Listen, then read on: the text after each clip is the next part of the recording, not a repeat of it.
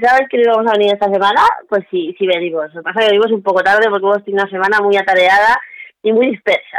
Pero aquí estamos, aquí estamos otra vez de noche, muy de noche. No sé cuándo nos vais a oír, pero yo digo que ahora es muy de noche.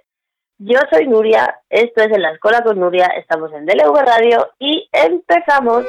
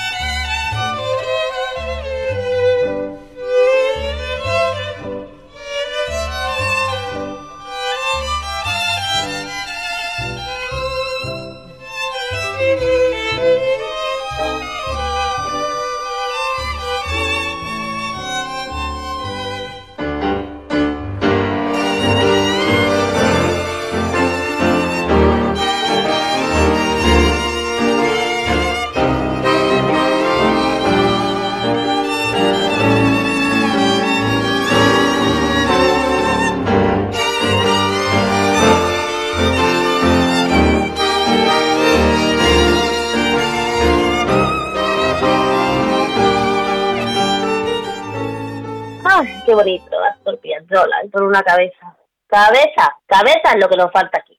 Resulta que nos hemos enterado esta semana, ya lo sabíamos, pero el VilaWeb, un periódico catalán, ha sacado esta semana que los contratos sociales de Ada Colau y Florentino Pérez y SACIR, unas empresas muy sociales, como sabe todo el mundo, ascienden desde 2015 a 140 milloncillos de euros. Sí, sí, 140 millones de euros.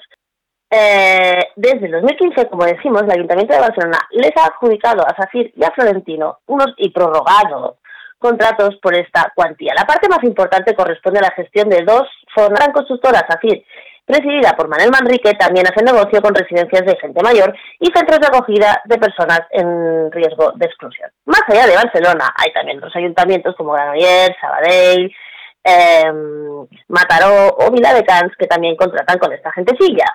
Según datos del registro público de contratos obtenidos por este medio VilaWeb mediante la petición a la Generalitat, eh, las peticiones específicas y peticiones específicas a estos ayuntamientos desde 2015 también han contratado, como decimos, Sabadell, Granollers, Mataró, Vila de Cans, Esplugas y Bardera del Vallés. Todos son municipios del área metropolitana de Barcelona. Los servicios de más cuantía gestionados por los dos grandes grupos siempre corresponden a lo mismo, a atención domiciliaria en un contexto de eh, envejecimiento progresivo de la población mientras el Parlamento de Cataluña está intentando aprobar una nueva ley de contratos de servicios a las personas o también llamada Ley Aragonés, que lo que viene es, como ya hemos hablado aquí antes, a privatizar total y absolutamente los servicios públicos con la excusa de pasar del precio y mejorar la calidad, lo que quieren al final es adjudicar todos los servicios públicos de atención a las personas a las empresas de sus coleguillas. Vamos, lo que viene siendo el 3% de toda la vida. Y esta ley se ha encontrado con la oposición frontal de eh, grandes plataformas ciudadanas como Marea Blanca, CGT, la Intersindical FS y otras muchas entidades. ¿Por qué hemos traído a esta colación que Ada Colau y otros ayuntamientos contratan los servicios de atención domiciliaria a las personas dependientes con el vuelo de Florentino? Pues porque, como os hemos dicho, nosotros veníamos haciendo una serie de entrevistas sobre el Estado social. Acordaros que primero hablamos de pensiones con Conchi Rivero, que, luego hablamos con Enrique Feliu de María Blanca sobre sanidad y hoy por fin podemos hablar del servicio de atención domiciliaria de las trabajadoras y los trabajadores del SAT, concretamente en Cataluña, pero que afecta, que están en la misma situación en toda España, como nos contará, Fina Reverte de la plataforma SAT Cataluña. Eh, hemos estado con ella y nos va a explicar todo lo que tiene que ver con, con las trabajadoras, las trabajadoras del SAT, la situación de los usuarios y afecta cómo afecta la ley. Hemos venido haciendo estos últimos programas, estamos haciendo un repaso por los pilares más importantes del estado del bienestar. Hablamos con la gente de COESPE, de pensiones, con Conchi Rivera, hablamos también con la gente de María Blanca Cataluña, con Enrique Feliu, y hoy, como era, habíamos prometido, hablaremos con las representantes del SAT, del Servicio de Atención a Domiciliaria en Cataluña, concretamente con Fina Salazar, que es de la plataforma SAT Cataluña, porque nos interesa muchísimo saber cuáles son las condiciones de este colectivo tan importante y qué es lo que está pasando, igual que pasaba con la sanidad o igual que pasa con las pensiones, con esta pata tan importante del estado de bienestar que es la atención a la dependencia. Fina Salazar, muy buenas, ¿qué tal? Encantada de que estés aquí con nosotros en la escuela con Nuria, ¿cómo estás? Buenas tardes, Nuria. ¿Qué hay, Mina? ¿Qué hay? Pues mira, mm, bueno, bien. Mira, Bien. Un poco nerviosa porque No, mujer, aquí estamos entre- pero bueno. aquí estamos Pero entre bien. amigos. Mira, queríamos saber, para empezar, cómo es la situación actual de la atención domiciliaria en referencia a los usuarios y si está mejor o peor, por ejemplo, que hace 10 años. Bueno, pues estos servicios no solo son peores que hace 10 años, sino que van empeorando cada día más. Vaya. Al empresario tan solo le importa lucrarse con el dinero público que le genera este negocio y para nada tiene en cuenta el bienestar de los usuarios dependientes. Bueno, te citaré algunos de los ejemplos que, de los muchos que hay que, que dicen mucho del empresario de que ocurran estas cosas con los usuarios. Ajá. Por ejemplo, en ocasiones se le quitan 10 o 15 minutos del tiempo del servicio al usuario para el recorrido entre domicilios del trabajador. Esto no se debería hacer porque eh, el usuario a lo mejor tiene una hora y de esa hora le quitan 15 minutos. Eh, esto no se debería hacer bajo- porque bueno pues eh, luego el trabajador tiene que hacer todas las tareas con En con menos tiempo, ¿no? 15 minu- en menos tiempo y, y, bueno ya sabemos que las prisas pues no no van bien en, en estas situaciones entonces, después dime, dime. eh, hay, hay, hay veces que llaman al usuario para, de- para decirles que ese día no tienen a ningún trabajador disponible e incluso en periodos de días. O sea, en periodos de día, en periodo de, de algunos días, pues no va nadie a cubrir el servicio y este tiempo el empresario lo cobra. O sea, que la- el usuario se queda sin trabajador que le atienda, pero el empresario sí cobra como si lo El atendieran. empresario sí que cobra la, la subvención que le pasa al ayuntamiento. Ajá. Con lo cual, eh, también es otra de las cosas.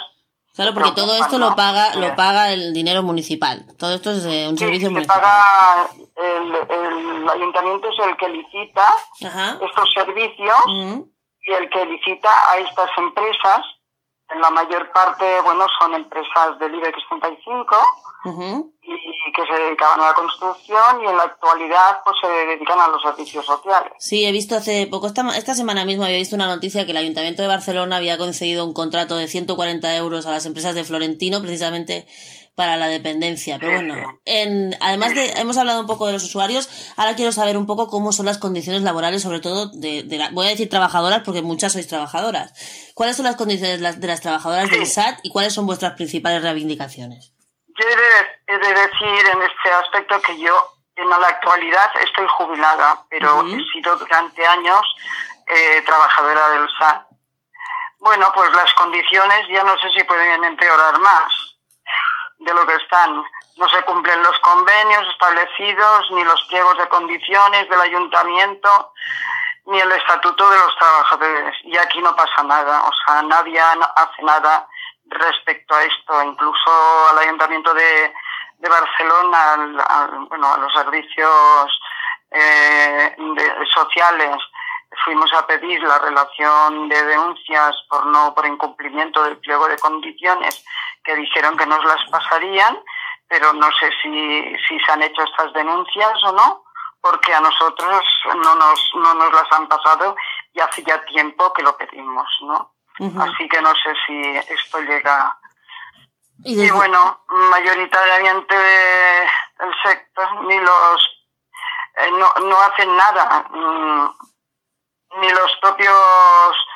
Ni los propios sindicatos mayoritarios del sector, ni los estamentos públicos pertinentes no hacen nada respecto a los a los trabajadores que protestan le rebajan y a los bueno eso que a los trabajadores que protestan le rebajan las horas de trabajo O sea, que encima hay castigan de persecución. esta forma Eh. esto no se dice esto no se dice Nuria Ajá. pero mm, es una una cosa que mm, eh, los trabajadores cuando vienen a la plataforma o protestan eh, bueno, es, es una forma de, de castigo, ¿no? Que les rebajan las horas de trabajo. Esto es muy importante que se entere todo el mundo que, la, que, el, que, el, que el método de, de callar a las trabajadoras y los trabajadores es encima quitándoles sus horas de trabajo. O sea, como, Claro, claro. como en los No peores dice- tiempos.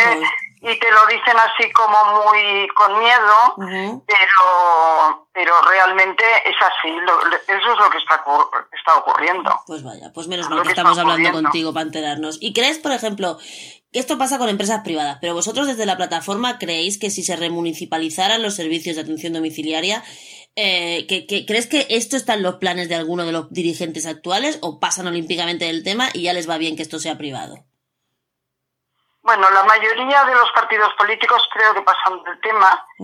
Y les va bien que esté privado. Solamente hay, hay un partido que nos ha ayudado un poco, que ha presentado una PNL al Congreso de los Diputados en Madrid, eh, pidiendo mejoras para el sector.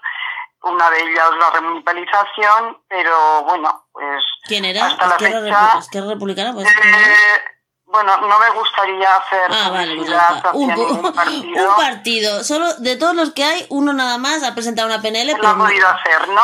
Ajá. Con que ya, eh, con pocas palabras Ya, bastan, ¿no? Ya, ya. Simplemente, bueno, pues ese partido sí que presentó una PNL y que también se, se nombraba la remunicipalización entre, bueno, otra medida que era jubilación antes de los, eh, o sea, los 65 años o antes, porque por sup- supuestamente que, que haber una trabajadora familiar, una persona que va a atender en los domicilios, pues eh, llegada a una edad a veces está Claro. peor que el usuario, porque también hay que tener en cuenta que el trabajo que hacemos, levantar pesos, con lo cual no se nos ayuda ni con grúas en muchas ocasiones a levantar personas o hacer otras actividades que requieren esfuerzos, pues esto desgasta muchísimo. Lo entiendo. ¿vale? Y entonces, pues lo que ocurre es eso, que, que no... Y, con, y ahora que hablamos... La jubilación hasta los... A, a- la jubilación a la edad que los han puesto No, ahora claro, de los 67 años es imposible, claro. 67 años, pues es como un poco imposible, Claro. ¿no? Y ahora que estamos hablando de leyes y de proposiciones de leyes, ¿cómo afecta, por ejemplo, eh, proposiciones de leyes como la ley aragonés al sector de las trabajadoras del SAT? Sí, bueno, la ley Aragonés, la cual ha armado muchísimo revuelo en estos últimos tiempos y, y creo que con mucha razón, pues aquí en Cataluña podría afectar enormemente, porque para las adjudicaciones de, o sea, ya sabemos que cada día la- la- las empresas pujan y, y bueno, se escogen los precios, la las empresas que pujan con los precios más bajos. Claro. Esto eh, pues tiene un significado que, que cada vez va empeorando más el servicio, con más empresas privadas y más privatizaciones, pues cuanta más privatizaciones peor el servicio. Claro. Aparte de que nosotros lo que queremos es la remunicipalización y por eso vamos a continuar luchando hasta que, bueno, pues Pues cosa de todas, hasta que lo consigamos, hasta que lo consigamos.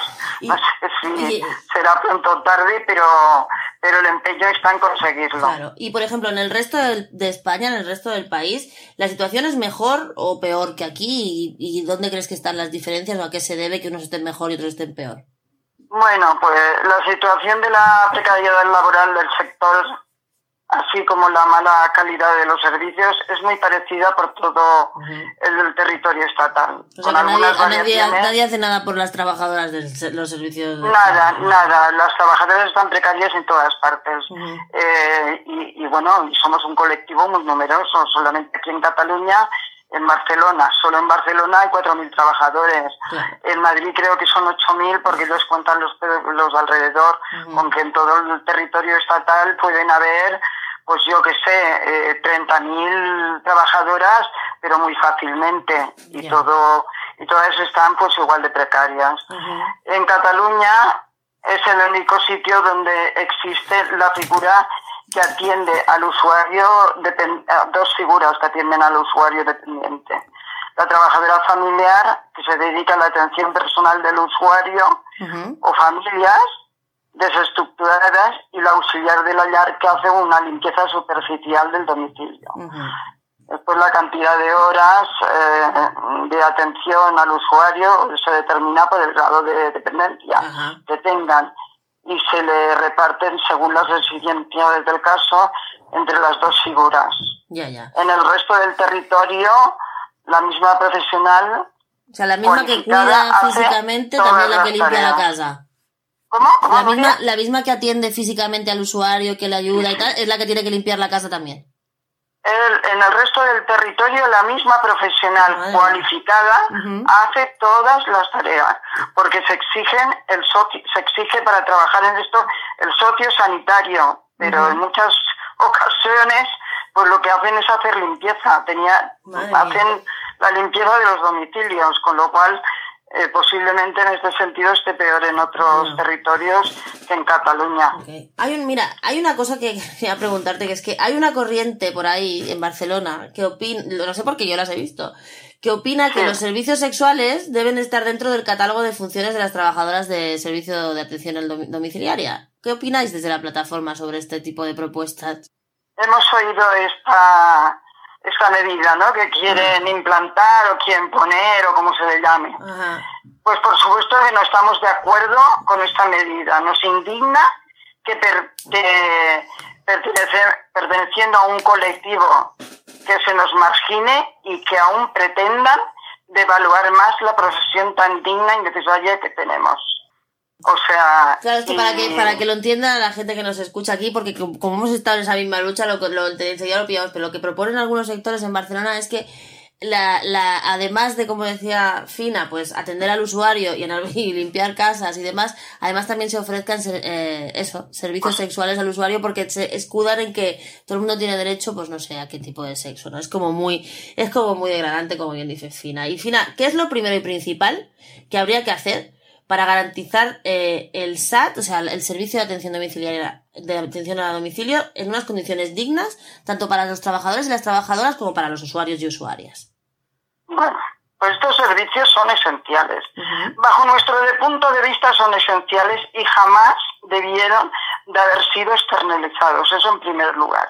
Y se, y son, eh, y se dan a los ciudadanos más vulnerables de nuestra sociedad tienen que tener todas las garantías para una vida digna de estas personas. Y esto solo se puede garantizar con unos cuidadores profesionales que no tengan que preocuparse por sus necesidades básicas personales. Que la precariedad tan agobiante que padecen en la actualidad se radique y que tengan los medios pertinentes para cuidar con la dignidad con la que ellos quieren cuidar. Porque se debe decir en este sentido que en este sector trabaja mucha gente que le gusta su trabajo y que lo hace con gran cariño y con gran amor. Y esto hace que, bueno, pues en algunos momentos tires la toalla y digas, bueno, ¿qué está pasando? Esto no puede ser. Eh, te encuentras con que, con que los cuidados a los usuarios no son correctos, estás viviendo las vivencias de un colectivo eh, ya de por sí vulnerable, precarizado, porque con los recortes y con todo, cada vez, eh, bueno, pues esta gente mm, vive más precariamente. Y entonces, pues bueno, mucha gente en este sentido, pues, pues está viendo que no, que no, que no llegan a lo, a lo que tienen que llegar. No, está claro que es un trabajo para el que hay que tener alma especial para hacerlo, porque al fin y al cabo se trata de cuidar personas, o sea, no es un trabajo de oficina, no es un trabajo con cosas, es un trabajo con personas, y cuando hay personas por el medio, evidentemente, las trabajadoras y los trabajadores tienen que tener eso especial que hace falta para cuidar personas y que yo creo que por supuesto no se les agradece ni se les reconoce bastante.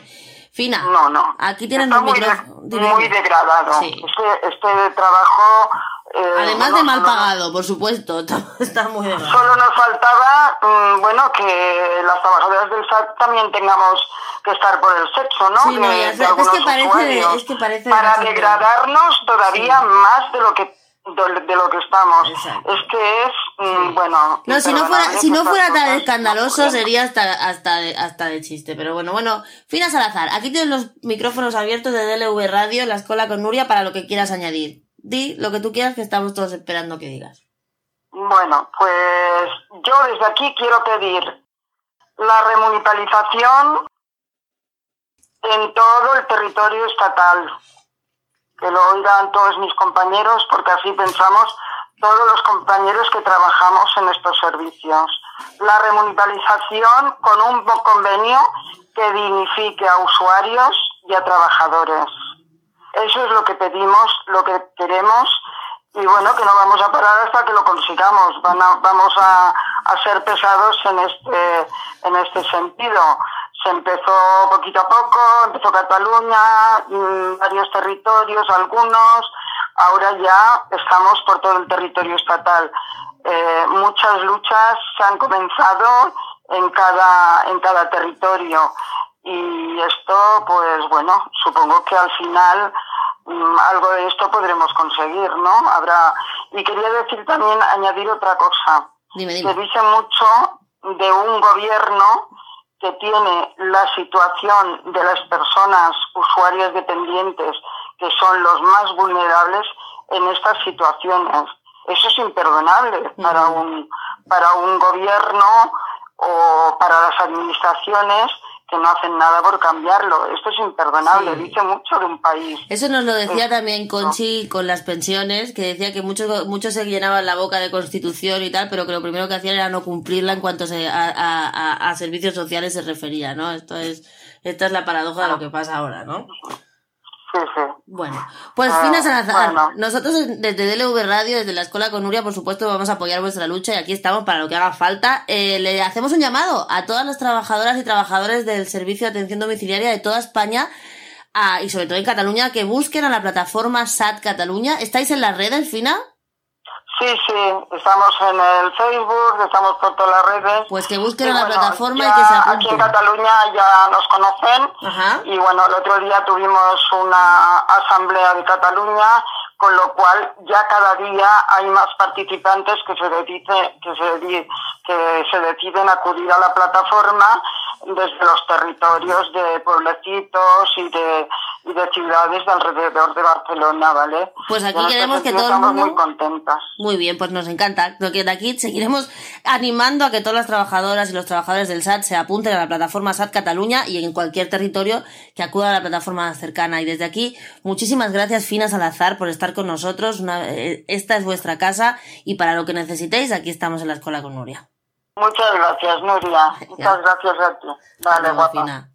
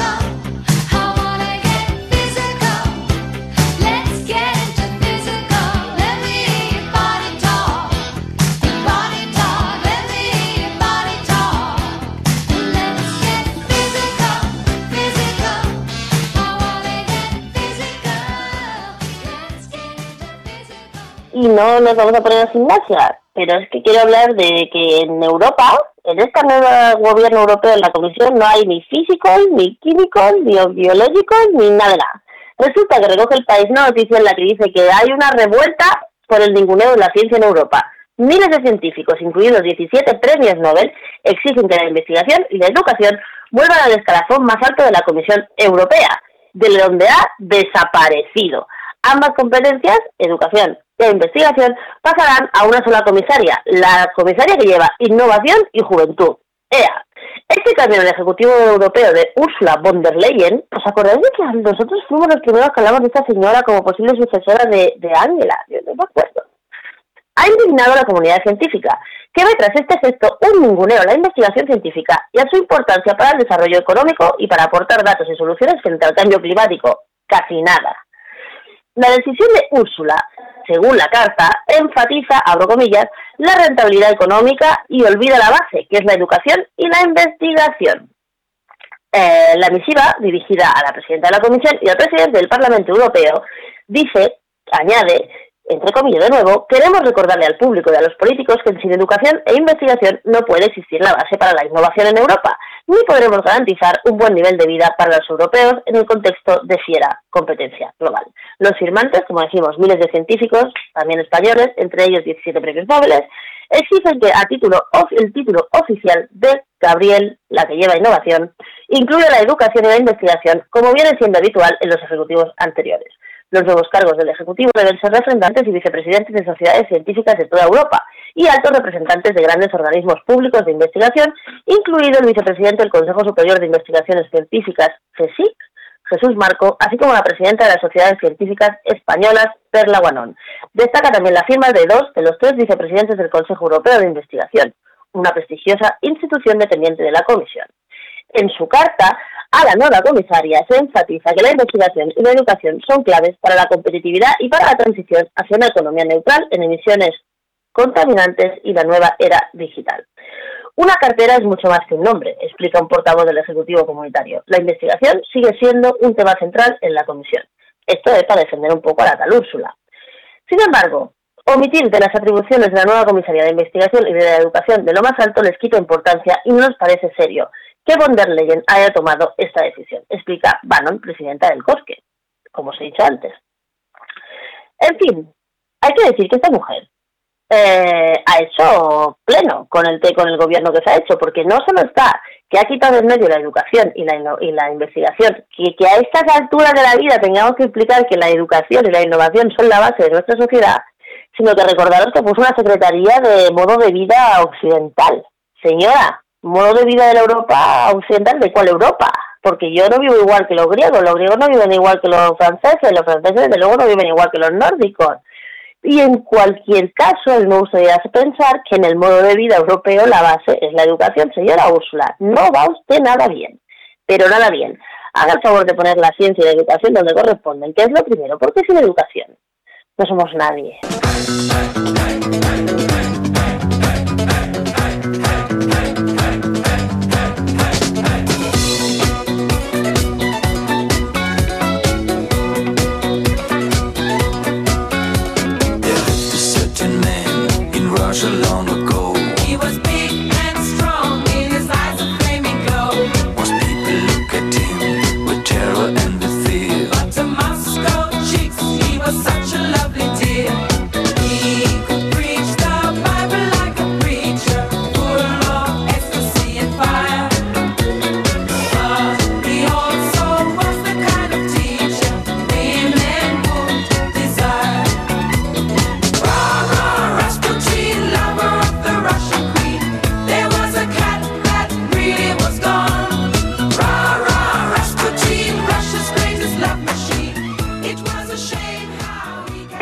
Todos ustedes que les interrumpa el baile, porque yo debo estar bailando en este momento, pero es que les tengo que contar que según la vanguardia ascienden a 481.000 las bajas de gente para no recibir propaganda electoral. Sí, y después y en este momento les voy a explicar cómo tienen que hacerlo también para apuntarse, para que no reciban ni un puñetero sobrecito de estas elecciones pedoras del 10N. Solamente en una semana ha habido un aumento de, de gente que no quiere recibir propaganda electoral respecto a las siguientes de un, ojo, María, 381% en una semana. Un total de 481.000 personas, como digo, se han dado de baja en el INE para no recibir programa electoral. En una semana se han dado de baja, en la semana, 369.000 personas. Si lo dividimos entre siete, un chorro de gente cada día. Un ascenso disparatado que cuadriplica el número de registros de registrado por el Instituto hace unos días, que eran 112.000. La decisión de no recibir propaganda electoral está cobrando importancia en la opinión pública debido a que las próximas elecciones serán las cuartas en cuatro años. Estamos ya el otro día, ay, el otro día mm, leí una muy buena que, que, decía eso, ¿no? que antes íbamos de vacaciones cada año y votábamos cada cuatro y ahora vamos de vacaciones cada cuatro y votamos cada año. En fin, una pena. De hecho, ya han surgido campañas en las redes sociales en las que se pide que no se envíe propaganda electoral ya que la convocatoria de las nuevas elecciones nos cuesta alrededor de unos 140 milloncillos de euros. mm, como nos sobra la pasta y no estamos ni en recesión, como decía la semana pasada, en enfriamiento económico, eh, pues el INE había registrado hasta el 15 de septiembre un total de 112.000 solicitudes y en una semana han subido 369.000 solicitudes más. Estas peticiones tendrán un efecto permanente, es decir, también para las elecciones que se produzcan después del 10N, salvo que el elector se manifieste en sentido contrario y solicite al INE, volver a ser incluido en el censo en el que se reparte los partidos políticos para que envíen esta publicidad. ¿Cómo darse de baja? A ver, apunten, apunten. Los electores y electoras que no quieran recibir propaganda electoral para las generales del 10 de noviembre, nosotros, esta es nuestra noticia ecológica del día, ¿eh? Para ahorrar papel, apuntarse a esto.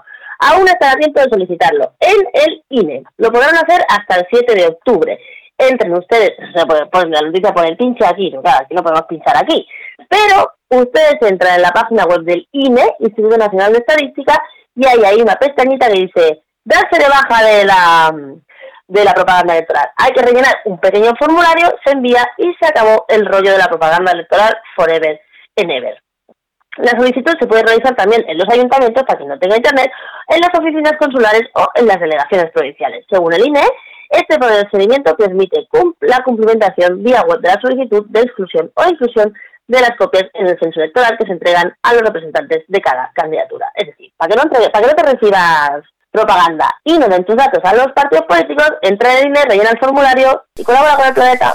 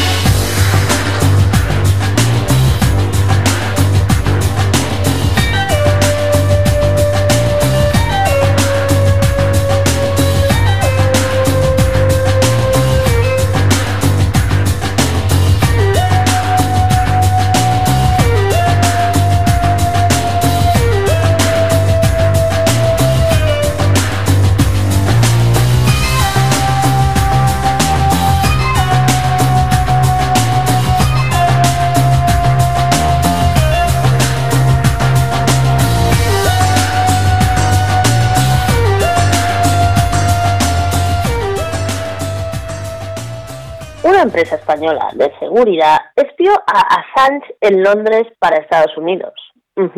Según el país, la Audiencia Nacional investiga al director de UC Global SL y las actividades de su compañía, Undercover Global, que es como se llama la empresa, española de defensa y seguridad privada, o sea, estas que son seguridad privada que mandan luego los países por ahí, algo de mercenarios y demás, encargada de proteger la embajada en Ecuador de Ecuador en Londres, es que estamos en todo fregado. O sea, ¿qué pinta una empresa española defendiendo la embajada de Ecuador en Londres? ¿Qué que no hay londinense padre o cómo va esto?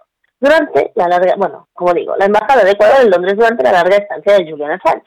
Esa empresa, según la Audiencia Nacional, espió al ciberactivista para los servicios de la inteligencia de Estados Unidos. Según se desprende de testimonios documentados recabados por El País. David Morales, el dueño de la compañía, un señor así, muy puesto, ¿eh? que hay una foto aquí, entregó supuestamente a la CIA audios y vídeos sobre las reuniones del fundador de Wikileaks con sus abogados y colaboradores. David Morales, eso está muy malamente, tra tra.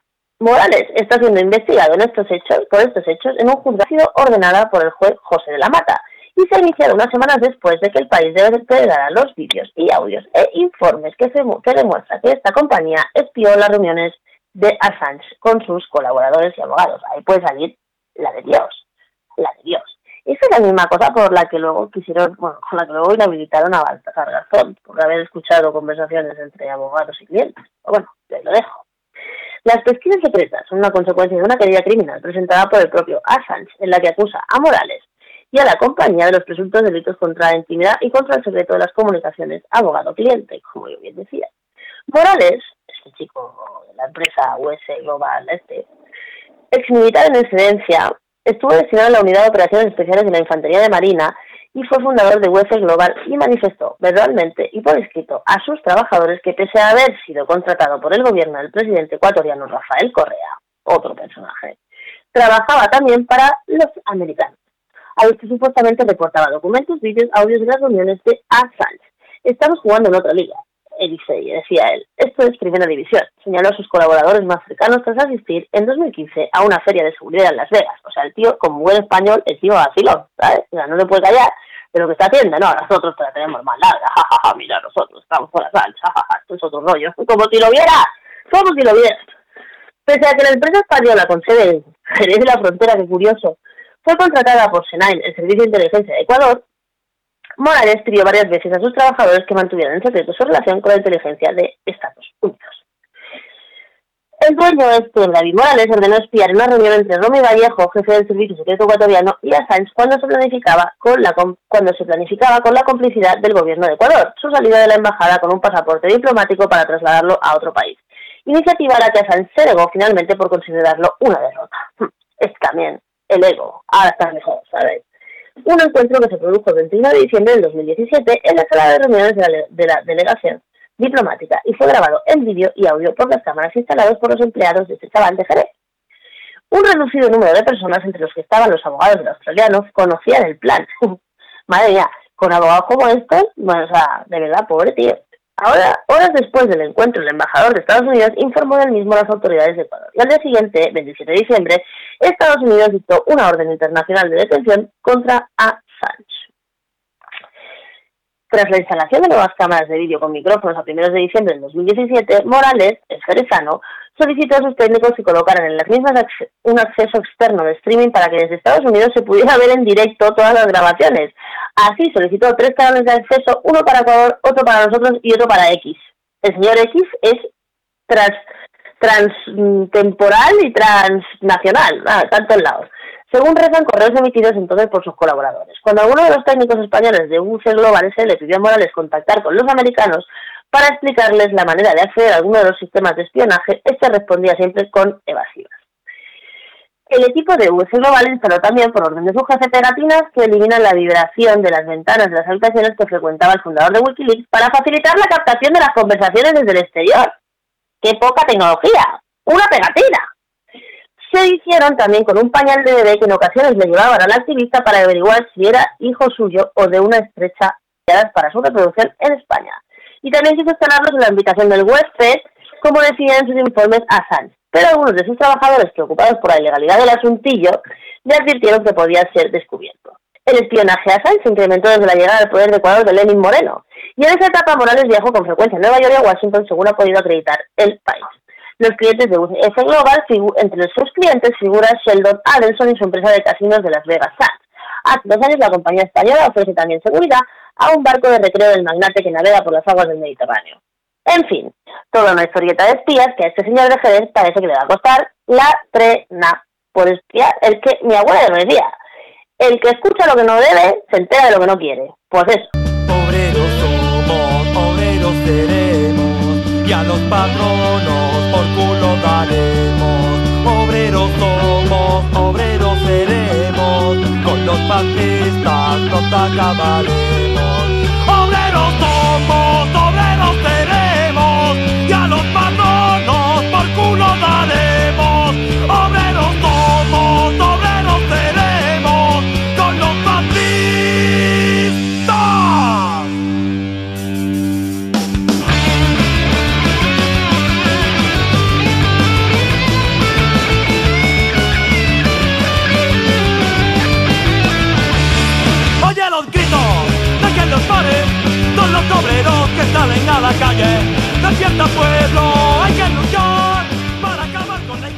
Somos obreros y obreras, pero ¿sabes qué pasa? Que hay una parte de los obreros que son parados de larga duración. Esta semana hemos querido recoger una, un reportaje de la cadena SER que habla de los cuatro fallos que hacen que España sea líder europeo en parados de larga duración. Como sabéis, parados de larga duración son todos aquellos que están en búsqueda activa de empleo y más y más de dos años que no lo encuentran. En España, concretamente, son 1.400.000 españoles y españoles que llevan uno o dos años buscando trabajo sin éxito. En este reportaje se recoge el testimonio de una señora que se llama Rocío Izquierdo que dice que cuando vas a una entrevista y dices que tienes tres hijos, directamente te ponen una X en tu currículum y no vales para nada. Ya no eres una persona con total disponibilidad horaria como ellos pretendes, no vales para hacer cambios de turno. Rocío Izquierdo, a sus 42 años, es el paradigma de la parada de larga duración. Es administrativa, lleva tres años y medio buscando empleo, pero no encuentra ninguna empresa que le ofrezca una jornada laboral intensiva como la que necesita porque es cabeza de familia, padre y madre de sus tres hijos.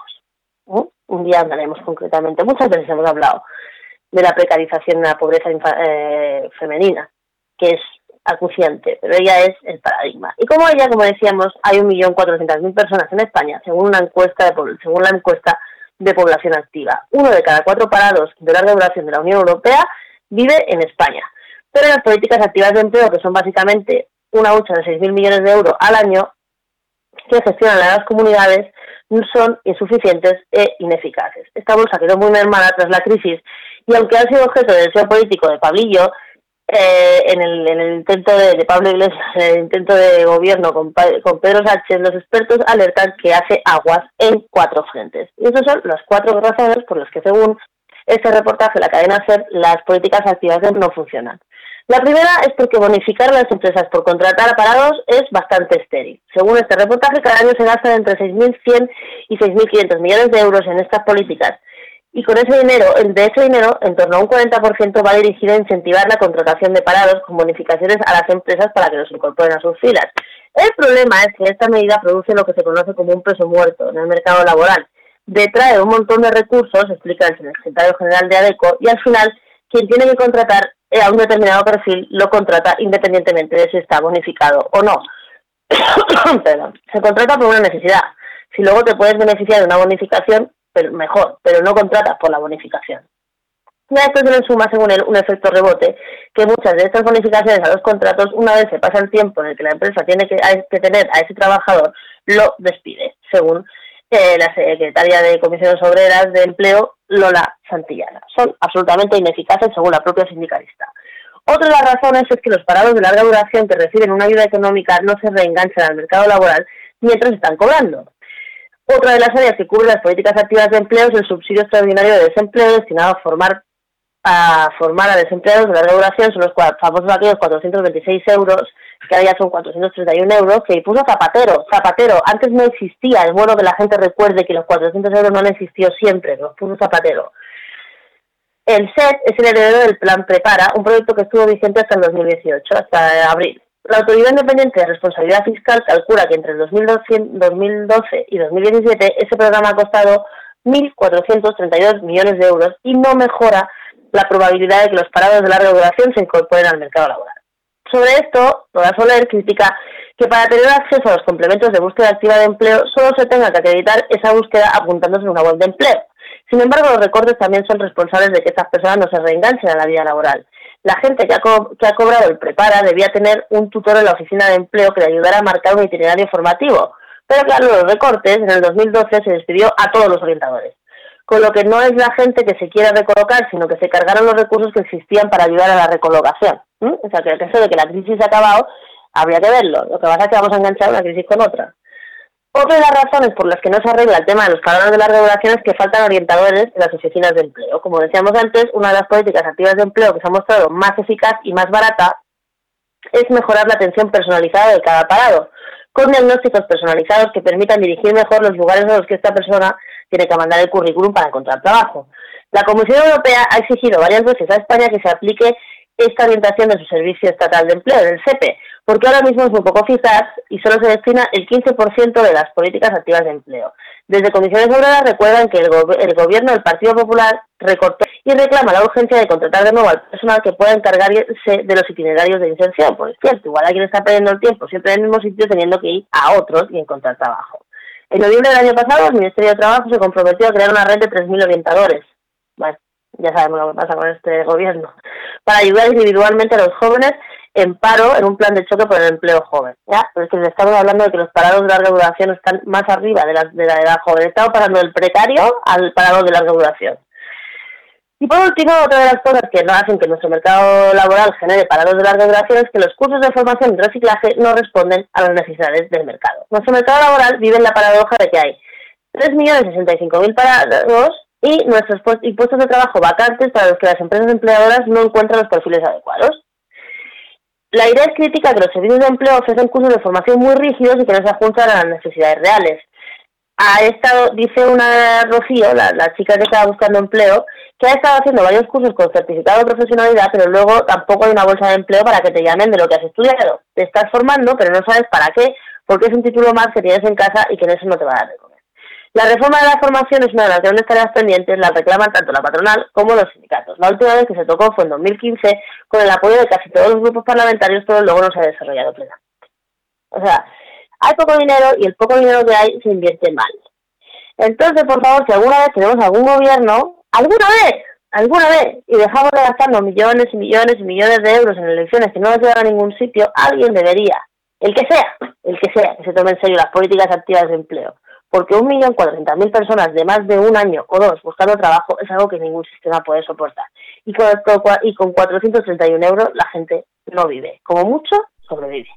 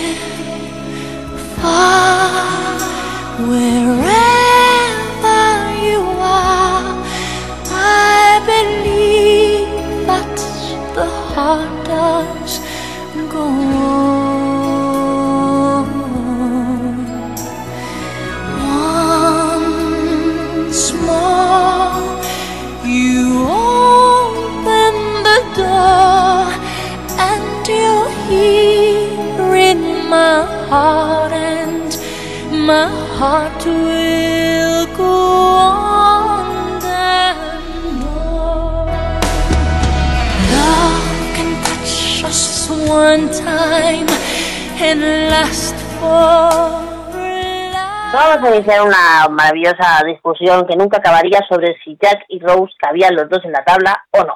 Eso ya no tiene arreglo. Pero sí vamos a hablar de los sueños hace unos años. En él, sorprendentemente, han encontrado muchos recuerdos en perfecto estado. Porque si bien es cierto que se murieron un montón de gente y se perdieron un montón de vidas, también desapareció todo lo que iba en el barco. Durante décadas, el barco se ha encontrado en las profundidades del mar, esperando a que los buzos más curiosos se acercaran a él para intentar descubrir algunos de los secretos. En realidad, sus restos no se descubrieron hasta 1985, hace tres días, en las profundidades del océano de la costa de Terranova, en Canadá. Desde entonces se han encontrado miles de artefactos que se pudren en el abandono, ahogados en el recuerdo. Pero estos son los más sorprendentes. Por ejemplo, el violín que se tocó.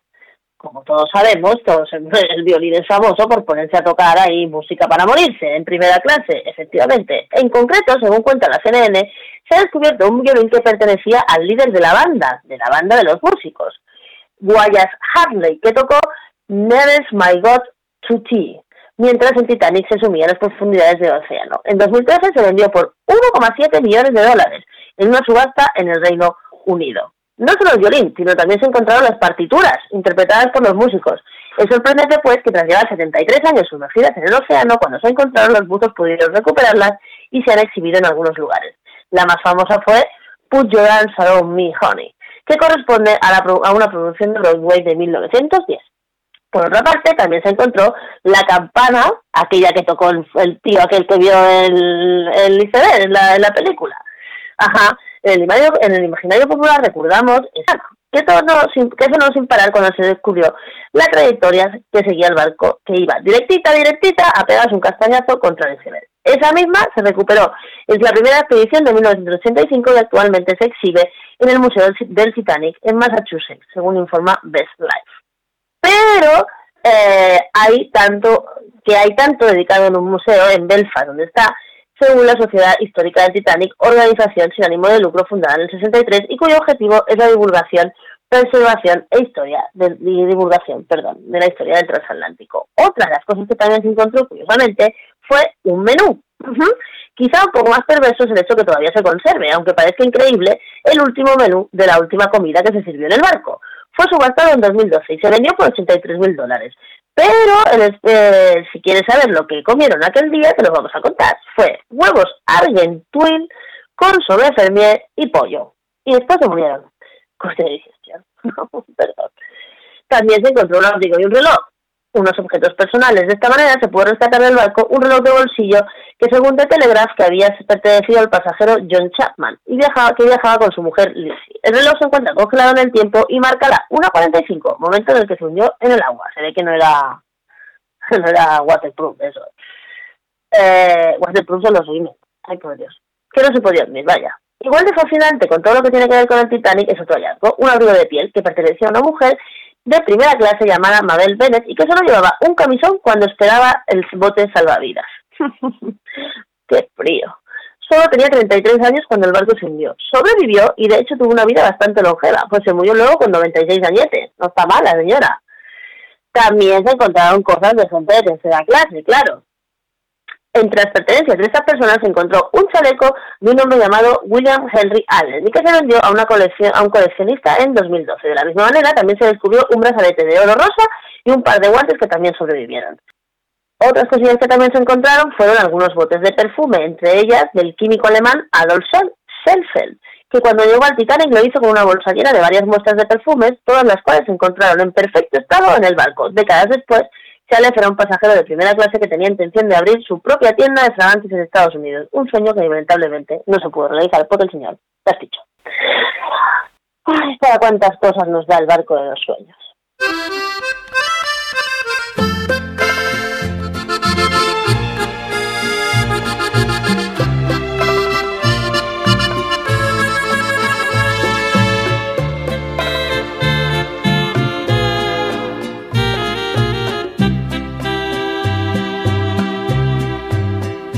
Rata inmunda, animal rastrero, escoria de la vida, adefesio mal hecho.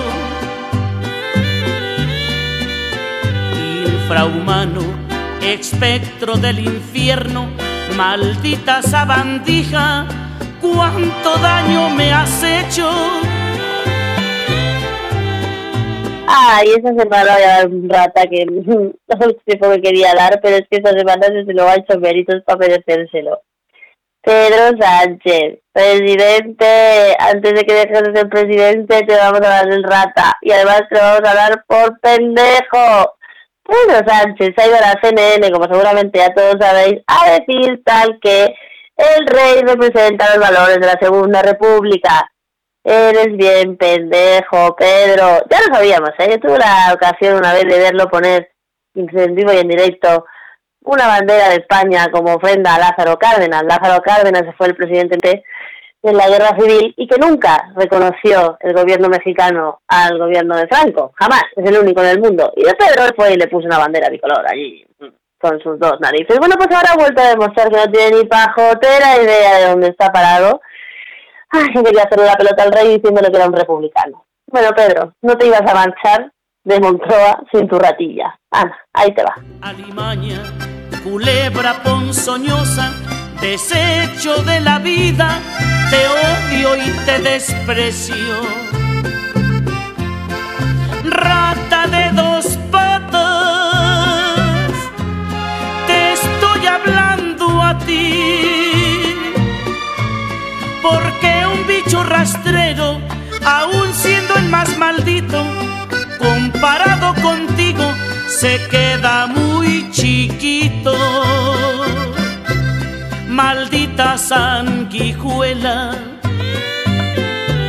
maldita cucaracha, que infectas donde picas, que hieres y que matas. Alimaña, culebra ponzoñosa, desecho de la vida, te odio y te desprecio.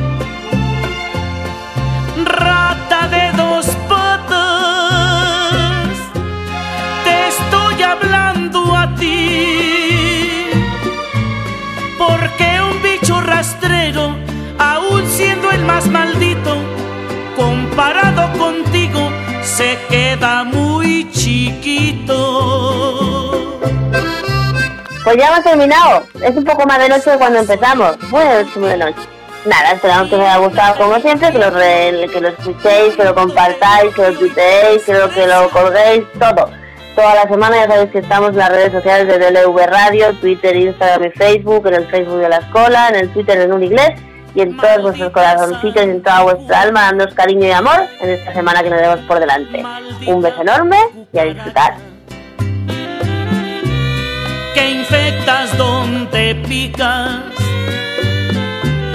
Que hieres y que matas. Alimaña, culebra ponzoñosa, desecho de la vida, te odio y te desprecio. Rata de dos